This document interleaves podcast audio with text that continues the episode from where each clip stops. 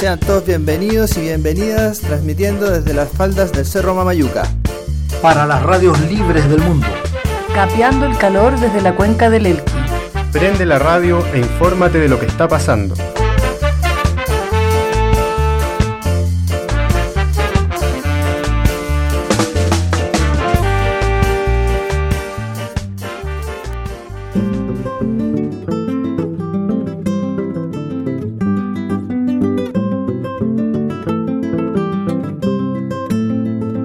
Partimos, estamos otra vez Aquí. juntos. Oh, Pero no revuelto porque en la, por la Ah. ventana. además estamos los tres, ¿no? Sí, bueno, hemos tenido dos bajas esta semana, dos bajas fundamentales para el programa. Eh, un saludito ahí para la Ale y para el Cristian. Y bueno, hicimos lo que pudimos y aquí estamos los tres. po. Y vamos a hacer lo ¿Cómo que están? también. ¿Cómo están? Todo bien. Hola, hola a todos quienes están escuchando el día de hoy. Aquí estamos en el Valle del Elqui, en la ciudad de Vicuña. Una tarde de día de día frío de otoño. Estamos en otoño, ¿cierto? Sí. Vamos a seguir con el ciclo que veníamos planteando sobre arbolitos, arbolillos, eh, bosque. Y arboledas. En el capítulo anterior hablamos del chañar, va, del algarrobo y hoy día le vamos a dar eh, un programa al querido chañar, Al la perla del desierto, A miércoles. así le llaman algunos. Y vamos a saber por qué. Sí, es fruto- un fruto encantado además también dicen por ahí. Los antiguos. Eh, vamos a partir con al tiro con el chañar o vamos a ir con música primero. Antes de partir el programa, yo, le- ¿Sorpresa? yo les traigo una sorpresa. Quiero invocar el día de hoy a una ancestra que compartimos, que es Gabriela Mistral, que también ella ha escrito harto sobre árboles y ha escrito harto sobre la importancia que hay de conocer nuestro territorio. Y me gustaría, antes que nos vayamos a la pausita musical, compartirles un- unos pedacitos de un, de un poema que es más largo, ¿no? Pero para que pensemos y reflexionemos como lo sabemos hacer. ¿Les parece? Por ¿Aprueban? Por supuesto, Ya. pensé que era parte del poema. Sí, ya. El poema se llama En tierras blancas de sed.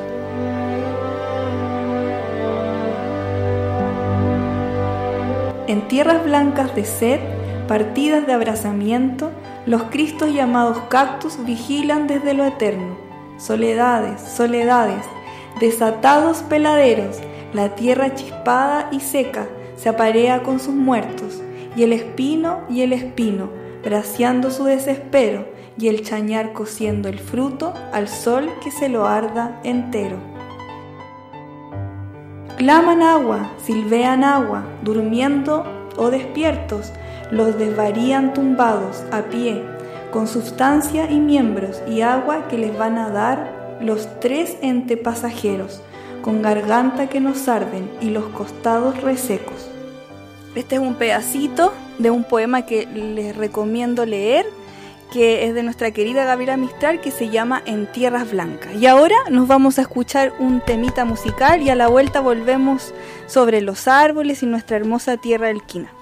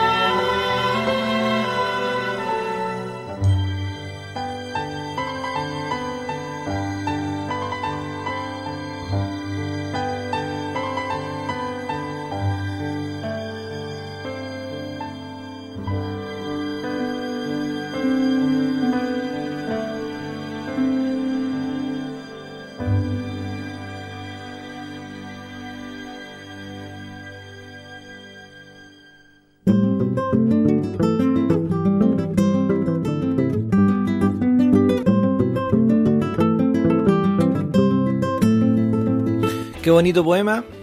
Eh, recomendado todo el tiempo leer y escuchar a Gabriela Mistral. Y como siempre, un poco describiendo el lugar, describiendo, dando las sensaciones de, de, ese, de ese momento de inspiración. Y un poco refleja lo que es el semiárido, el norte y lo que hemos estado describiendo en estos, en estos programas sobre todo cómo es la vegetación de nuestra zona, qué es lo que nos va quedando, qué es lo que hubo y qué es lo que podemos hacer con eso. No sé qué opinan ustedes. Po? Y una vanguardista como siempre, imagínate hablando de la sequía en el valle hace 70 años. Y poniendo en valor nuevamente por el chañar, el algarrobo, el espino, cosa que mm, le ha costado mucho. Po. Hasta el día de hoy es difícil. Mucha gente les ve el lado no productivo o sea, ¿qué dan? ¿Qué nos dan? Y mucha otra que ni siquiera los ve. Y ni siquiera eso. Así que bueno. Porque estamos hablando de. También es un producto comestible. Eh, ¿Estamos hablando del chañar? ¿O de todos los árboles? No, del chañar. Sí, pues, comestible totalmente. ¿Qué cosa? A ver. Ya, pero mira, apartamos primero como dijimos como en el programa anterior, como contextualizando primero la zona geográfica. primero que estamos eh, que eh, estamos en el norte semiárido y que en esta zona es una zona que de escasa vegetación para muchos, pero que en realidad tiene harto de vegetación, solo que mm, es un tanto desconocida, no es exuberante como podría ser en el sur de Chile, como los bosques... Y no es verde necesariamente. Exacto. Eh, nuestro profesor Caradeu Cristian eh, nos, nos, recordó que en esta zona se desarrolló un bosque espinoso, que las características de estos bosques eran principalmente árboles, obviamente que tenían espinas, y dentro de los cuales nosotros ya hemos mencionado al algarrobo, también tenemos el chañar, tenemos el, el espino, el churque, el guayacán, que es un árbol de muy interesante desarrollo en la zona. Dentro de muchos otros que también hay arbustitos, arbustos eh, eh, herbáceas que son del año, que no son árboles grandes y que la gran mayoría del tiempo se encuentran en estado de latencia o nosotros los vemos como secos porque es muy poca la agua que, que los puede mantener verdes, pero siempre están ahí esperando una gotita de agua para, para emerger. Varios de estos parecen estar secos durante el, casi todo el año y de repente. Sí, cuando llega la agüita. Bueno, el... no ha pasado 15 años. sí. El, el, día de hoy le dimos, le dimos el nombre del chañar al programa y bueno, hablamos de él porque es un árbol bastante común en nuestra zona, más no en el resto de Chile. Eh, es un árbol que lo podemos encontrar desde el extremo norte de nuestro país hasta eh, la cuarta región entre el valle del Choapa y el valle del Limarí. Entonces, según lo que decía el profe de Caradeo del programa pasado, endémico. Eh, pero sí compartimos con Argentina. Es como un espejo, digamos. Hacia el lado argentino podemos encontrar una, una población muy parecida y tal vez podríamos encontrar bosques más desarrollados. Eh, su nombre científico, Geofroea de, Cort de Corticans. De Corticans. Geofroea de Corticans.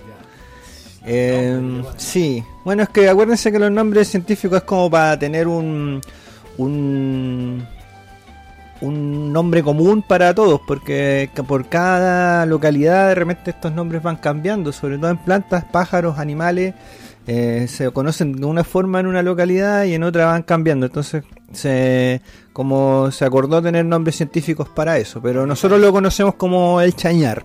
Pero nosotros parece que también en el chañar no tiene muchos más nombres que yo sí, Sí, pareciera ser que es un nombre como bien, bien genérico. Y parece que hacia el lado argentino también. Eh, bueno, es un árbol bien especial. Dentro de las características especiales es que se desarrolla en sectores de baja pluviometría, zonas muy áridas Mm, necesita de agua de todas maneras, pero puede resistir a grandes sequías o desarrollarse en lugares donde prácticamente no hay agua, que es como la zona que escribimos recién, pues de todo el norte de Chile.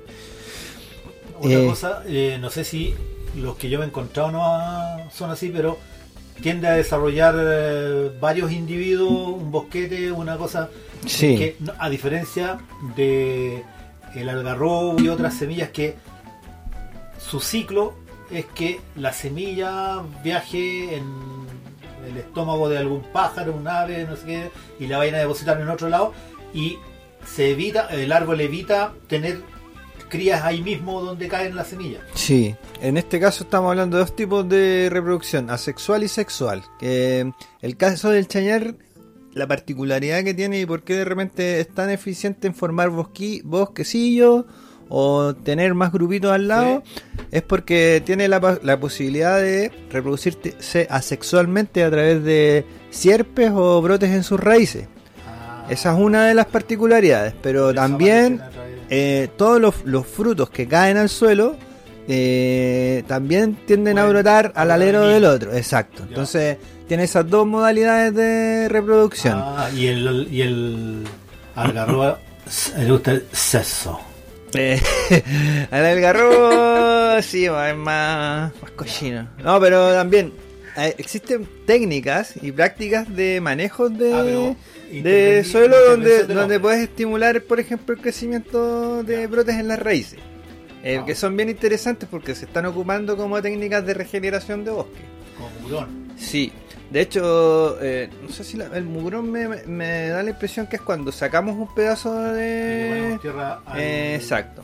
Pero sí, es una especie de mugrón, Ya, digamos una, que sí. Una cosa como esa, lo que Sí. pasa por tierra y vuelve Oye, sí, les mandé a ustedes una presentación para que estudiaran en este programa. Imagino que la leyeron. Ah, pero no, tira, la mandé cinco minutos antes de que partiéramos el programa. Pero está buena que la vean porque eh, hablan harto sobre el tema de regeneración de bosque y de restauración que podríamos para el próximo programa a lo mejor explayarnos también un poquito más en esa línea.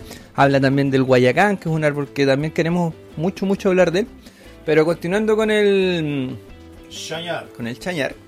Eh, bueno, eh, tenemos también las bondades de, además de lo que ya explicamos de que crece en el desierto, que es de estos árboles del bosque de espinoso, eh, propiedades que tienen que ver con lo nutricional, con la salud y bueno, ustedes también podrían ahí aportarme con eso, pues Dani, tú. Dani, la Yo tenía una pregunta, querido profesor, y no sé si es per- pero me- a mí me llama la atención porque tanto en este en el programa anterior donde se habla del algarrobo y del chañar, tenemos una cualidad de los dos árboles que son muy dulces.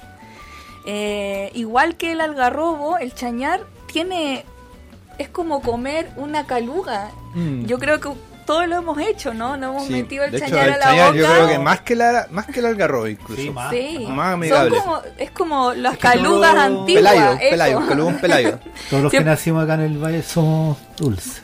Ah. Y eso, y eso quería preguntar, porque ¿habrá alguna relación de, y me parece maravilloso, de una tierra que es tan seca, de árboles que están resistiendo en condiciones y que tengan eh, Frutos pero muy dulces?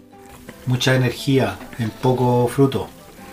Porque si tú vas a la selva tropical, te puedes comer 30 frutos y cero aporte en calorías. Con hambre. Con hambre igual. Mm. Está concentrada la Mira. energía, la caloría. Yo no sabría responderte esa pregunta desde el punto de vista como fisiológico, pero sí desde mm, lo que ha significado ese alimento para el desarrollo de las culturas que están en torno a él, al chañar y a ese alimento. Y eh, son árboles como el algarrobo que nos han acompañado de tiempos inmemorables a, los seres humanos acá. Por lo tanto tenemos un vínculo bien estrecho con ellos. Y bueno, cuando se indaga hacia el pasado y hacia ahora nuestras culturas originarias o precolombinas, eh, aparecen ellos como parte del alimento eh, diario, de parte de lo que de lo que suplía su necesidad alimenticia. Y bueno, cuando uno prueba un jarabe de chañar o de algarrobo, es sentir como el dulzor de la tierra, así digo yo, así como sí. Ahí se demuestra que esta tierra todavía está viva, que está generosa y que tiene mucho que dar en esa dulzura. Ahí como que uno se da cuenta que hay mucho por explorar, mucho por aprender. Y bueno, estas, estos frutos, sobre todo el chañara, últimamente ha tenido un gran interés desde, el- desde la medicina porque se ha estudiado que mm, efectivamente tiene propiedades curativas contra la tos o contra enfermedades broncopulmonares y eh, es permanentemente objeto de, de investigación por esa por esas cualidades. Sí, para el resfrío yo tomo cerveza con chañar. Muy ricas, se las recomendamos. Y se repite un poco, quizás volviendo a nuestro. Ah, no. eh, a nuestro otro arbolito que tocamos la, la vez pasada, el algarrobo. Eh, Es increíble eh, ver la relación nutricional no solo con lo humano, sino que también con los animales. Antiguamente, bueno, porque hay muchos tipos, no sé si pasa con el chañar, pero del algarrobo hay más de siete tipos de algarrobo y cada tacó, cada vainita eh, va cumpliendo una función.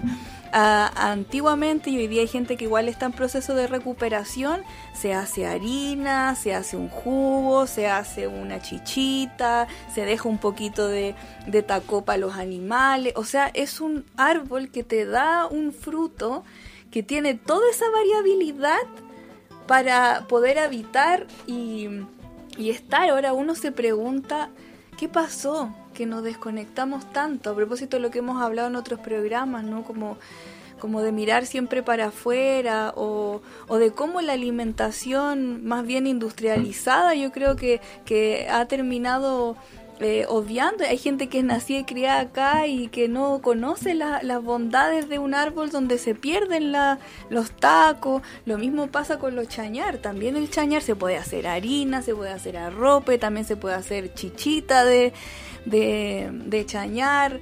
Un montón de productos y variedades que podemos hacer eh, y que son sanas. De hecho, a propósito del azúcar, eh, no sé tanto del algarrobo, del chañar, pero del algarrobo un poquito más. El azúcar que tiene el algarrobo es un azúcar buena que además te ayuda a regular el azúcar en la sangre. O sea, hoy día con la cantidad de enfermedades de diabetes que tenemos, o sea, un consumo de algarrobo nos hace súper bien a la salud. Sabemos que las mandan a pedir para otros lados y es carísimo.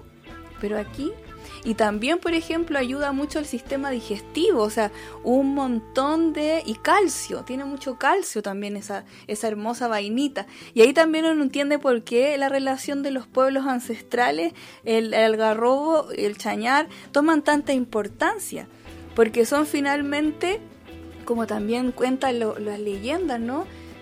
Si nosotros nos relacionáramos bien, la naturaleza nos da todo para poder habitar. Mira, Todo aquí mismo. Tenemos todo.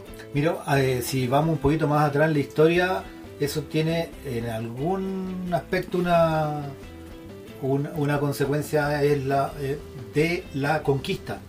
Porque los españoles trajeron su estilo de vida, su estilo de comida y todo, Exacto. y desincentivaron, cuando no prohibieron, Castigaron en muchos castigaron momentos. mucho todo lo que se hacía acá, las costumbres, eh, la comida, por ejemplo la quinoa desapareció por culpa del trigo Claro. que traían Sí, los y españoles. se impuso el trigo. El, el amaranto y así como eso, Mm. todos estos otros alimentos que son nativos acá. po. O sea, ¿quién come hoy día, eh, cómo se llama el copao?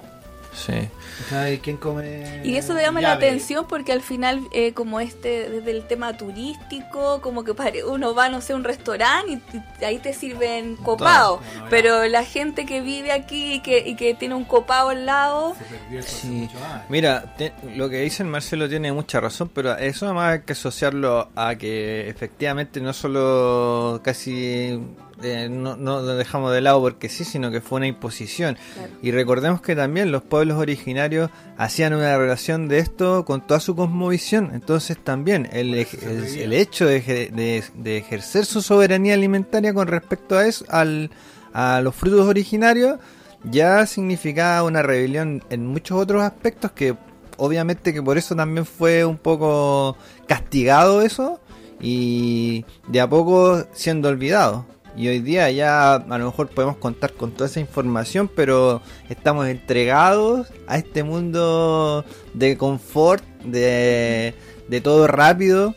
Y por ejemplo, la preparación de una ropa de chañar o de un jarabe de chañar tarda días, tarda eh, son por lo menos 10 a 12 horas de cocción. Entonces, todos esos procesos, obviamente ya nadie los hace, nadie los, nadie los valora, nadie los entiende. Y ¿Por por qué la están- rapidez también, porque claro, antiguamente la gente tenía el fogón todo el día prendido, o sea, tener Sí. una olla todo el rato no era complejo. Ahora el gas y un montón de cosas hace que también sea más difícil. Sí. Y, y no es solo eso, sino que además no es llegar y reemplazar, porque, a ver, no sé si es así, pero mi abuela era eh, con leña de higuera que tenía que ser el arrope. Tiene otro sabor. Y Sí, otra po. cosa. Sí, po. ¿no? Lo metía en una máquina eléctrica o de gas. No.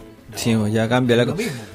Oye, ¿cómo estamos de tiempo para una pausa? Estamos para ir a escuchar un temita que Ya. nos inspire para volver. Eh, a la este vuelta prometemos una receta de jarabe de chañar al detalle para que busque papel y lápiz.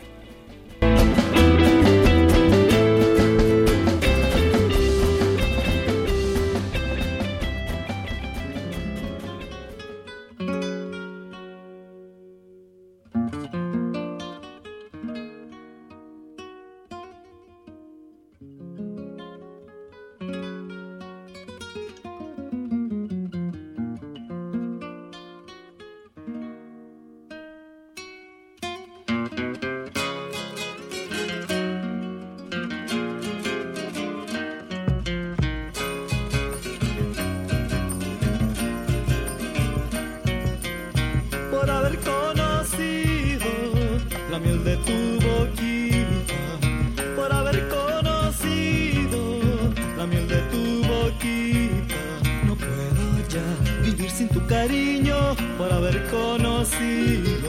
No puedo ya vivir sin tu cariño, por haber conocido un día de tus días, por haber conocido un día de tus días por haber conocido. Quizá, quizá no pueda yo partir por haber conocido. Quizá, no pueda yo partir por haber conocido.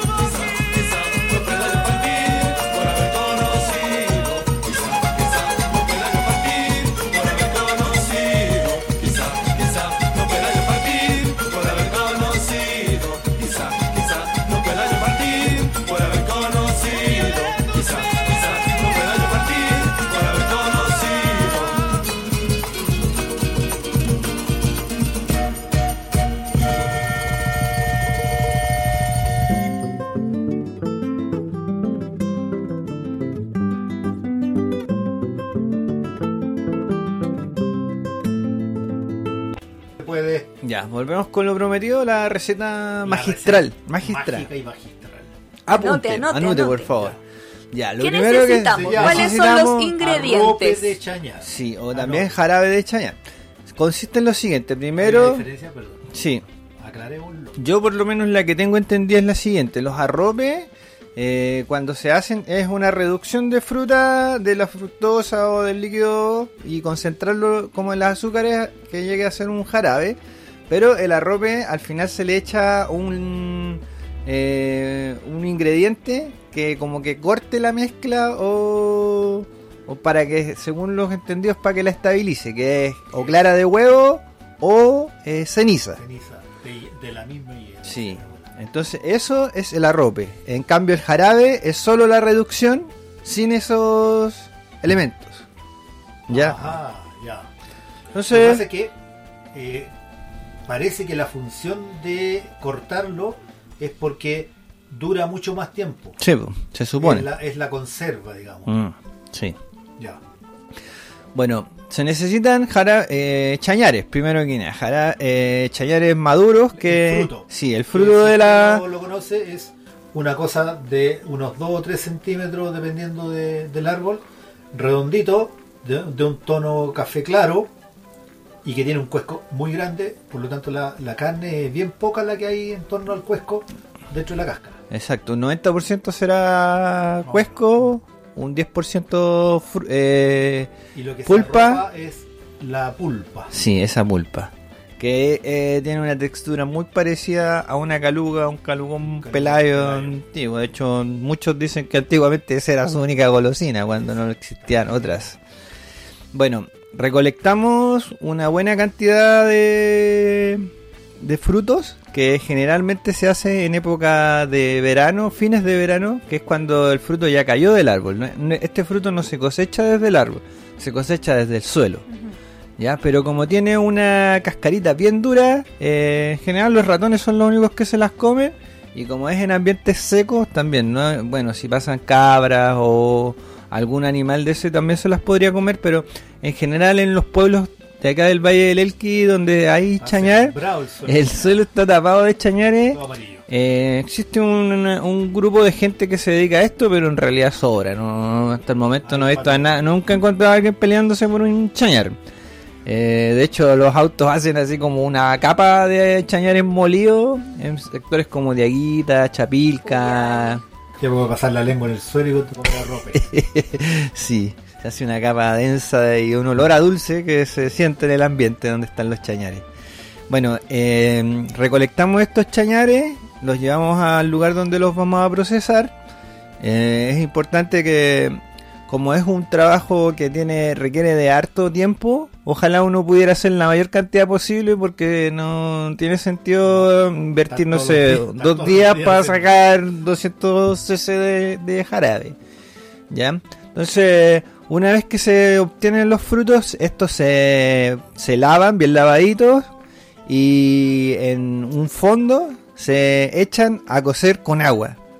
Se empiezan a hacer hervir.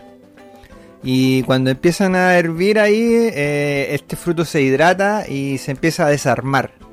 Entonces cuando se empieza a desarmar, uno ahí tiene que empezar a batirlo, a moverlo para que suelte toda la pulpa de la... desde el... El cuesco se empieza a lavar. Eh, exacto, el cuesco empieza a soltar toda la pulpa y la cáscara que es muy delgadita. Entonces se empieza a hacer una mercocha o un gran jugo de chañar.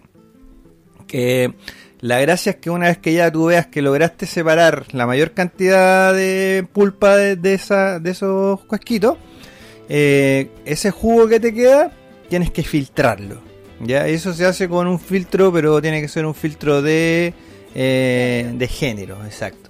Entonces filtras y esa agua que te queda es tu esencia principal que tienes que reducir. o Entonces, sea, se mete es como una bolsita, ¿no? sí, De género. Entonces ahí Sí. se mete todo el chañar cocido, se empieza a apretar, apretar, Exacto. apretar y para que salga y Ese- se va quedando todo ese pellejito, la, la semilla, todo Claro. lo que no sirve se va quedando. exacto. La idea es que no, que, que no pase nada de material así muy, muy pulpa, porque esa pulpa después puede provocar eh, o que te quede más como una mermelada o que se descomponga y no logres tu objetivo final de... Exacto. Entonces, una vez que tienes este, este líquido, eh, lo que tienes que empezar a hacer es darle un hervor para que esa agua que aplicaste al principio, más la misma agua que ya tiene el chañar de por sí, se empiece a, a salir. Empieza a salir el agua. Entonces tú te vas va quedando con solo... y vas Exacto. quedando solamente con lo- la materia más dulce. Exacto. Entonces, de por ejemplo, 80 litros de, de cocción de agua de esa agua dulce, fondo. en un tremendo fondo de 80 litros, o de 100, o... ¿Sí? Eh, puedes cosechar o en la reducción eh, para que te logre. Tú, cuando ya esto lleva por lo menos entre 8 a 12 horas de cocción, dependiendo de la intensidad del fuego que le has dado y de las condiciones para esa cocción, como olla abierta, obviamente, para que el vapor se vaya. eh, empiezas a tener ya una, un, un líquido viscoso más parecido a un jarabe. Entonces, ese, ese jarabe, ahí ya es cuestión de cada maestro de darle su concentración, que puede ser muy, muy densa, como tal vez a lo mejor con un, buen, un líquido con un buen dulzor nomás. Que ahí ya va a depender del cariño que cada uno le ponga o de los, de los minutos más de cocción que le ponga. Pero no se le echa nada más. No, esto no lleva nada. o sea, no el único azúcar, ingrediente que no necesitamos es agua, fuego. Sí, Y y, una, y una olla, sí. Ya, y mucha paciencia, porque al final este proceso que yo les describo, por ejemplo, para preparar esa una olla de 80 litros, tarda tres días. Primero lavarlo, después se, igual se dejan remojando de un día para otro para que cuando tú les des la cocción ya estén más o menos hidratados, entonces no sea tan rap, tan largo ese proceso. Y luego al otro día completo, ya al tercer día solo es cocción de reducción. Y bueno, así se obtiene el es anhelado Es eh, muy bueno para la asma, como dijiste, ese jarabe se toma para los resfríos. De hecho, aquí también mucha gente a propósito de la pandemia, que ha quedado con algunas secuelas respiratorias, ha tomado arrope de, de chañar y la, la ha hecho súper bien. Así que es nuestro aliado el chañar. Y les quería comentar que yo creo que se repite tanto por el algarrobo que el juguito anterior al proceso de, de- de filtro con, con el género, también se, se genera un juguito que se puede tomar. Claro, Podemos dejar un juguito. sí. Bueno, de hecho, ahí, si tú, por ejemplo, tomáramos esa cocción que de, después del filtro con el agua dulce, podemos hacer chicha. Eh, claro, es que eso quería decir porque en, en el algarrobo pasa lo mismo que uno puede preparar y, y tienen un nombre. Eh, acá ya se pierde, pero en Argentina todavía le llaman añapa y aloja. ¿Han escuchado esos nombres? Aloha. Aloja. bueno, la ñapa es, eh, sería un jugo en el caso del chañar, donde no hay fermentación. Entonces, aprovechamos para hacer el dato igual, porque Fome en vez igual, de fome. tomar, no, exquisito, ¿Cuál es la idea de exquisito. Vamos al fermentado. Eso Pero en vez de comprar bebida y un montón de cosas para tomar, Porquerías. es muy bueno para los niños, para las niñas, hacerle juguitos de, de, de chañar, es nutritivo, ahora que estamos en invierno nos ayuda a protegernos. Y también voy a sumar otra receta de lo que com- comenta Camilo, que también se puede hacer un fermentado de chañar, que sería la aloja. Cuando Ay, hablamos ay, de aloja hablamos de los fermentados tanto para el algarrobo como para el chañar es muy parecido. Se escogen, eh, se, se recogen el chañar del suelo, que eso también es bien interesante, repite lo mismo que el algarrobo, ¿no? Que así debería ser, los frutos los deberíamos recoger cuando ya los arbolitos los botan, ¿o no? Que sea un aviso de que están buenos. Claro, entonces los recogimos y seleccionamos, porque hay algunos que están más verdecitos, ¿cierto? Escogemos los más cafecitos y los más gorditos, porque igual si usted le aprieta el chañar se va a dar cuenta cuánto grasita o, o producto tiene dentro. Entonces escoge los más canuitos, los más cafecitos, los, ellos son los más como de sabor dulces y se parten un poquito dentro de lo que se puede y se echan en agua, solo agua. Perdón, ¿se parte la vaina o el fruto? El fruto, en el caso del algarrobo, sí, o el, o el chañar, se parte un Ya. poquito, ¿ya? Y se tira al agua. Eh, y se pone en oscuridad. Ustedes saben que los procesos de fermentación aumentan con la fertilidad, o sea, con la fertilidad, con la oscuridad. Y así van fermentando. Entonces se dejan unos días. Hay personas que entre más días los dejan, dice que es como mejor, pero hay que darle un tiempo de fermentación y luego se cola, se saca todo el, pedacito y ahí va quedando el fermentado. Y después eso se toma em, Sin cocción. Sin cocción, solamente en descanso en agua, en oscuridad. Eh, el tiempo... Yo lo dejo tres, tres días, no más. ¿Para qué tan curadora? no, y no es lo mismo, obviamente. Los fermentados son mucho más sanos que los fermentados que consumimos ahora, pero eh, según el tiempo iba quedando como más pico, picantito, como se Sí, dice. Usted, la- usted más- lo tiene que ir probando. Hasta pero que llega a vinagre. usted, claro, es un, es un sabor particular, como le llaman los mapuches mudai. También los Mudai. mapuches hacen fermentados de, de diferentes frutas y le llaman mudai.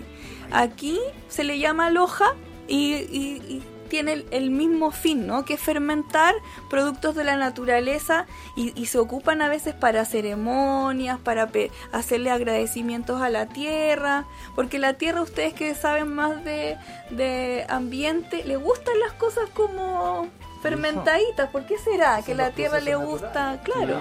Levadura, ahí está la activación de la vida. Exactamente. Y es eh, algo que nos aporta en flora bacteriana. O sea, Exactamente.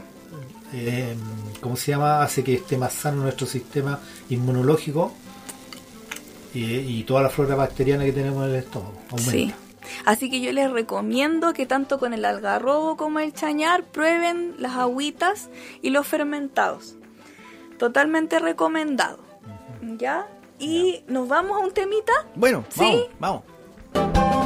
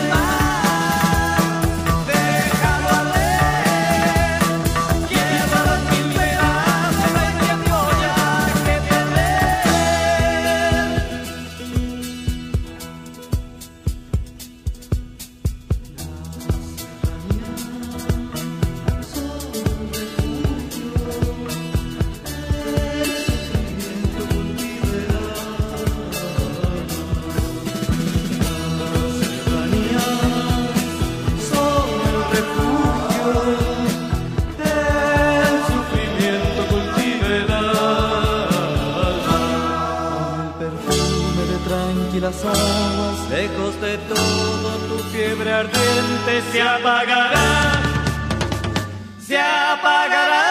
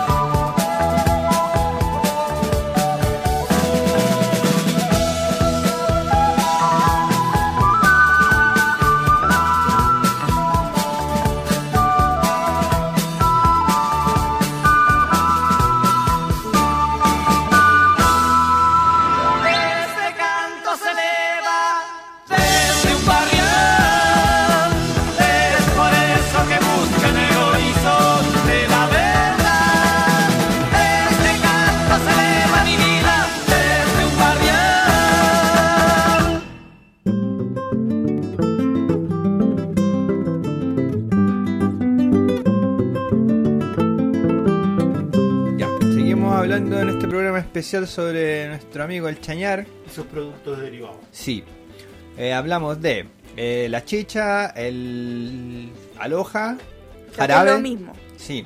También se puede sacar de, por ejemplo, eh, un tipo, dos tipos de harina. Uno que es como harina cocida, que puede ser, por ejemplo, en el mismo proceso que describí al principio cuando damos esta cocción y se separa la pulpa del, de la- del cuesco del chañar.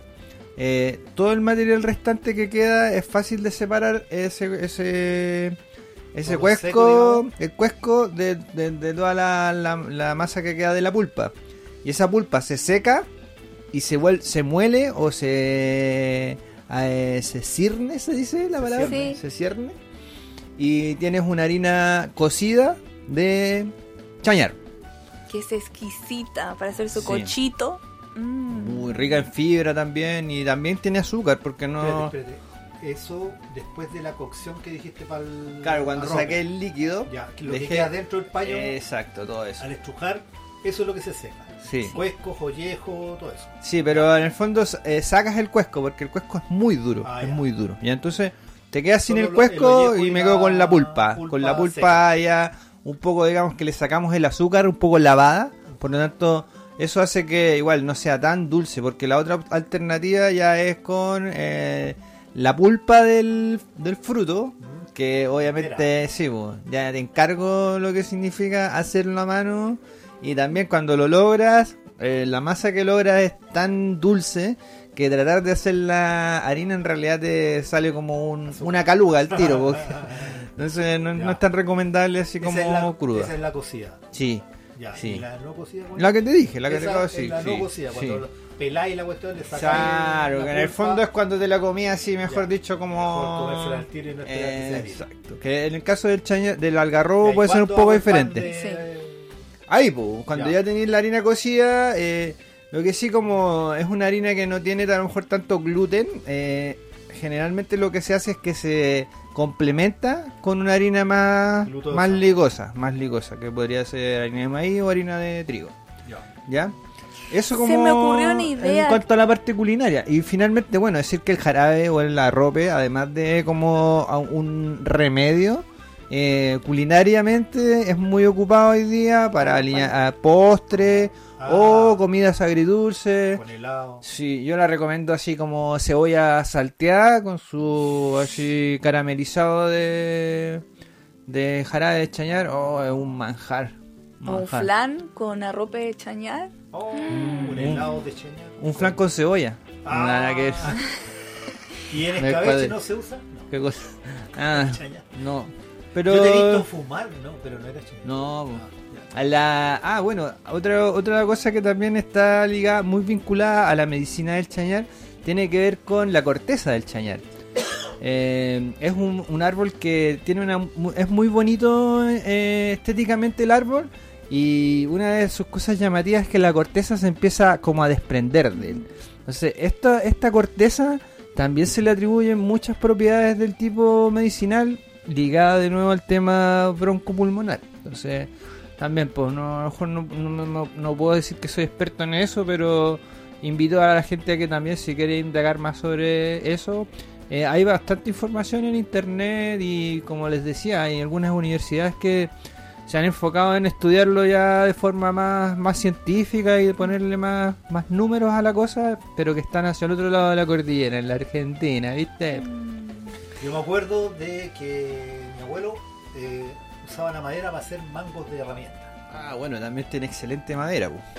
A muebles. Eh, se seca y queda más duro que... Y también tiene otra, el eh, bueno, ahí la raíz del chañar se ocupa para teñir lana.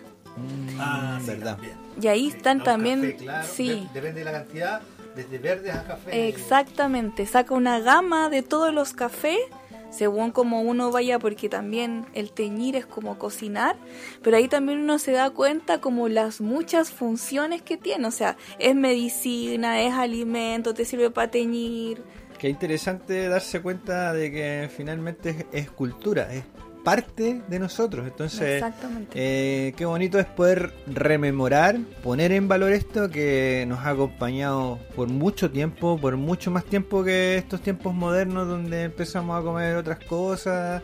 Eh, esto- estos árboles nos han, nos han acompañado en nuestro desarrollo como sociedad, por lo tanto les debemos mucho, sobre todo esta zona del semiárido, donde todavía, a pesar de todo lo que sabemos y lo que hemos hablado, de toda la presión eh, ambiental que existe, de su corte, de su tala, de su erradicación, sobrevive. Por lo tanto, se merece un programa, un aplauso. Un aplauso fue a nuestros sí. ancestros, sí. Solo yo tengo una duda que me quedó dando vueltas en el aire.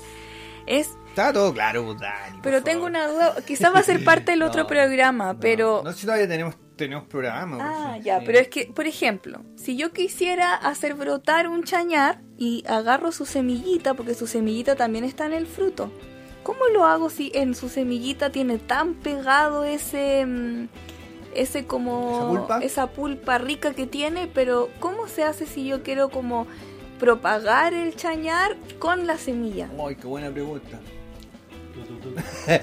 Mira, em, he hecho experimentos yo de propagación de chañar y eh, distintas formas. Eh, lo que realmente es duro es el, es el cuesco del chañar, porque el embrión de la semilla o la semilla está adentro de ese cuesco. Entonces tiene que romper, ese embrión tiene que romper esa, esa, esa corteza, digamos, dura que es el cuesco. Y si uno efectivamente rompe un cuesco es durísimo. Entonces, ahí se ocupan procesos que se llaman como mm, técnicamente de escarificación o de desgaste de las semillas para que eh, ablandar esas paredes. Entonces, el proceso o facilitar. claro, porque naturalmente, obviamente que el chañar siempre lo ha hecho, solo que son procesos muy lentos Y y, que obviamente que el hombre va a variar quiere acelerarlos Quiere porque acelerar. no Claro. y necesitamos también- acelerarlos hoy día. Tiene que ver con una cosa natural y ancestral del mismo árbol que da muchas semillas. Sí, po, si no Pero brotarían no le millones de árboles, al claro. mismo árbol que se llene de otra competencia Claro. al lado. No. Por lo tanto, primero, el cuesco es duro. ¿Para qué? Para que haya pocas probabilidades que caiga y se forme un árbol. Claro. Y las probabilidades van por el lado de que se lo coma algún animal, un zorro, un pájaro, un loro, lo, que sea, pase por el sistema digestivo, los ácidos lo ablanden, lo ra o sea, lo reduzcan, la dureza, eh, lo remojen, ¿cachai? Los ácidos de- del estómago son súper fuertes, diluyen muchas cosas. Entonces, una vez que sale por las excretas, ya viene una capa más delgada, mucho más fácil de brotar. Pero O sea, hay ya que tragarse el cuesco. hay que tragárselo una forma, es una forma y de acelerar. cultivarlo en la taza de water para que y, este, y de, y de baño de pozo. claro Sí, baño baño seco, Baño seco, perdón, por Verdad, favor. perdón, perdón. Se me- Bueno, se ese me es un cayó sistema que tiene de defensa del árbol. ¿Para qué? Para no llenarse en su territorio, su, su sombra, digamos, de muchos árboles. Que tienen que ser 100 metros más allá, 2 kilómetros más allá, cuando defeca el animal, allá quiero el árbol, no lo quiero aquí mismo, mi hijo, ¿cachai? Que se vayan de la casa al tiro. Bueno, ese es un sistema de defensa. El hombre descubre esto y lo escarifica Fica, sí. lo descalifica, que puede ser pasando una lija, una esmeril angular, lo que sea, para ablandarle la cáscara. Y la otra cosa que otro sistema de defensa es que no crezcan al tiro. Hay una cosa con los periodos, que tiene que pasar un, un tiempo de frío la semilla para que es como que se active y dé en la siguiente temporada. Ese también es un sistema que tienen algunos árboles o plantas, digamos, para que eh, madure la cuestión y, y lo haga en el tiempo, más lejos, después en otra. ¿cachai? Porque una vez preguntando esta mismo me dieron, me dijeron que se podían meter al refrigerador. Eso, Sí, mira. ahí tienen que pasar ese periodo, entonces tú lo puedes meter al freezer tres días, una semana y con eso ya. Lo que pasa es que las semillas vienen con una información genética. Bueno, primero hay que entender que los árboles son antes que los humanos y tienen un sistema Son que, nuestros a mi juicio, es mucho más complejo y perfecto que lo que nosotros a simple, a simple vista vemos y que cuando lo hacemos lo comparamos con nuestros sistemas humanos que Claro. son muy diferentes. Pero, por ejemplo, vienen con un sistema de activación en caso de incendios o de etapas de frío donde toda la demás especie, por ejemplo, una glaciación, pongámosle, eh, extermine todos los árboles que están sobre la faz de la Tierra. Sin embargo, esa semilla viene tan bien resguardada y viene con un sistema de activación que en caso de o mucho calor o mucho frío se estimula su brotación y ahí es capaz de romper esta esta cáscara dura que decíamos que es la semilla o el cuesco y emerger donde tal vez no hay nada arriba, ¿cachai? Entonces es, un- es una forma de, de, de defensa y de, mantenerse como especie, de reproducción. Son varios sistemas Sí. que, que han, se han ido con la evolución eh, multiplicando de Sí. distintas Oye, formas. pero como para terminar el tema de cómo reproducirlos y para que la gente también se anime a hacerlo porque es muy necesario, eh, una forma es también dejarlos en agua por lo menos un par de semanas, cosa de que esta, este cuesco eh, se debilite por pudrición o por exceso de agua. Eso también puede permitir la brotación del, del embrión. Y otra forma es cortar una puntita con una tijera un o con una pequeña broca, eh, hacerle un hoyito como eh, que vaya directo hacia ese, ese embrión. Todas esas nos pueden ayudar a que emerjan con mayor facilidad las plantas. Y ojalá también cuando se siembre la semilla, poner tres o dos semillitas por macetero para asegurar el éxito por lo menos de alguna de ellas. Muchas gracias por esa... Ah, y eso que tú dijiste también se me fue, que ojalá someterlos ojalá a una a un, o sea, a un golpe de frío o a un golpe de calor, también eso va a incentivar a la brotación. Y hacerlo en una época también adecuada, donde a lo mejor haya más calorcito, no en pleno invierno, a menos que tengas un invernadero. Bueno, entonces el llamado también hay una receta. ¿Y por, y por qué? Porque estos árboles que nosotros estamos eh, hoy día recordando están en peligro de extinción, ¿cierto? Están, eh, y bueno, por lo que hemos hablado, ¿no? De que finalmente, lo hemos hablado en otros programas, antes de que llegáramos nosotros aquí a este valle a vivir, nuestros ancestros aquí a vivir, estaban nuestros ancestros más importantes, que más que parientes, gracias a ellos estamos acá, que son los árboles. Y, y hoy están en riesgo, se está perdiendo la, la sabiduría, lo nutricional, y por eso es tan importante eh, lo que estamos trabajando y conversando acá, aprendiendo, para que esos arbolitos sigan en, en vida. Y con eso a mí me gustaría mm, que vayamos cerrando, eh, Oh. solamente hacer un llamado nomás a, a que plante chañar, a que pruebe las recetas que le estamos dando, para que vea los hermosos frutos que tiene su tierra. A mí me hubiese gustado hablar un poquito más sobre las, las características como mm, agrícolas, podríamos decir que el potencial que pueden tener y también como arbolado urbano, que lo mencionamos en el programa pasado, pero que tienen un tremendo potencial, pensando en que somos una zona de eh, semiárido, con una sequía permanente, declarado zona de emergencia por falta de agua, por sequía. Entonces, eh, es un llamado, aprovechamos este programa también para hacer un llamado a ver esto como un potencial eh, reemplazo a los cultivos que estamos viendo habitualmente que demandan de mucha agua y que son exóticos. El chañar, el algarrobo eh, y otros árboles nativos tienen la particularidad de necesitar muy poca agua, de generar mucha biomasa y además de eso de mejorar los suelos, mejorar la capacidad de retención de agua de los suelos, por lo tanto llenar las napas, que es lo que necesitamos hacer, entonces urge urge reforestar, urge que en vez de tener fundos de 200 hectáreas con cítricos, con parra, tengamos 200 hectáreas de algarrobo, de chañar y en un bosque. Tampoco se trata de esto ahora, oye, exportemos chañar y hagamos lo mismo estupidez que estamos haciendo con la otra cultivo, packing de chañar y que exportémoslo, no. Es simplemente para satisfacer las necesidades básicas que tenemos y que fue como se desarrollaron los antiguos en base a lo que había tomar eso y desarrollarlo de buena manera para que nos permita desarrollarnos también a todos como en armonía y es lo que es lo que yo veo que, que es para donde tenemos que ir porque si no hacemos eso eh, lo demás significa para mí el fracaso como, como sociedad Ya, y un llamado también a, ahora que está tan de moda tener una segunda vivienda, una parcelita en el Valle del Elqui y toda la cosa. Si usted ya llegó a vivir aquí en su pedazo de tierra comprado como sea, eh, reconozca en ese territorio si está un, un arbolito ahí, un chañarcito que puede tener un metro y medio de alto nomás, pero 120 años de vida ahí en ese mismo lugar y no hay que limpiar, no hay No. que meter máquina échele agua nomás échele agua y siga manteniendo lo que hay ahí. Aunque sea un cactus que usted crea que no, no le va a rendir nada para vender. Así nomás entonces. así nomás Así nomás. Muchas gracias a todos quienes eh, nos escucharon de principio a fin. Nos vemos en la próxima. Ya, y como siempre decimos, hasta la victoria. Siempre. Siempre en